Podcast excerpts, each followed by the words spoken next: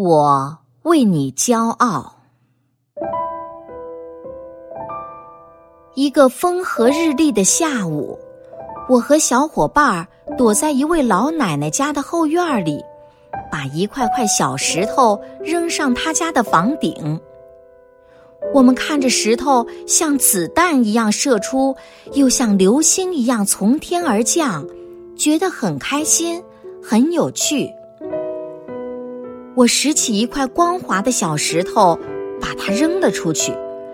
一不小心，石头砸在了老奶奶家的后窗户上。我们听到玻璃破碎的声音，就像兔子一样飞快地逃走了。那天晚上，我一想到老奶奶家被打碎的玻璃就害怕，担心她知道是我干的。这以后，我还是和往常一样，每天给他送报纸。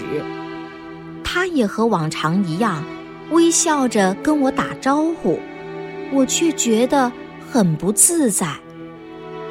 我决定把送报纸的钱攒起来，给他修理窗户。三个星期过去了，我已经攒了七美元，这些钱足够用来修理窗户了。我把钱和一张便条装进信封，在便条上向老奶奶说明了事情的经过，并真诚地向她道歉。一直等到天黑，我才悄悄地来到老奶奶家门前，把信封投到她家的信箱里。我心里顿时感到一阵轻松。第二天。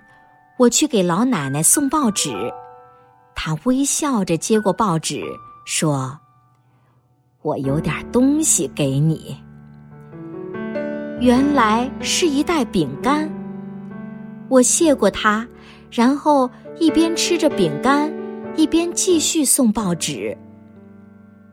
当饼干快要吃完的时候，我发现袋子里有一个信封。开信封一看，里面是七美元和一张便条。便条上写着：“我为你骄傲。”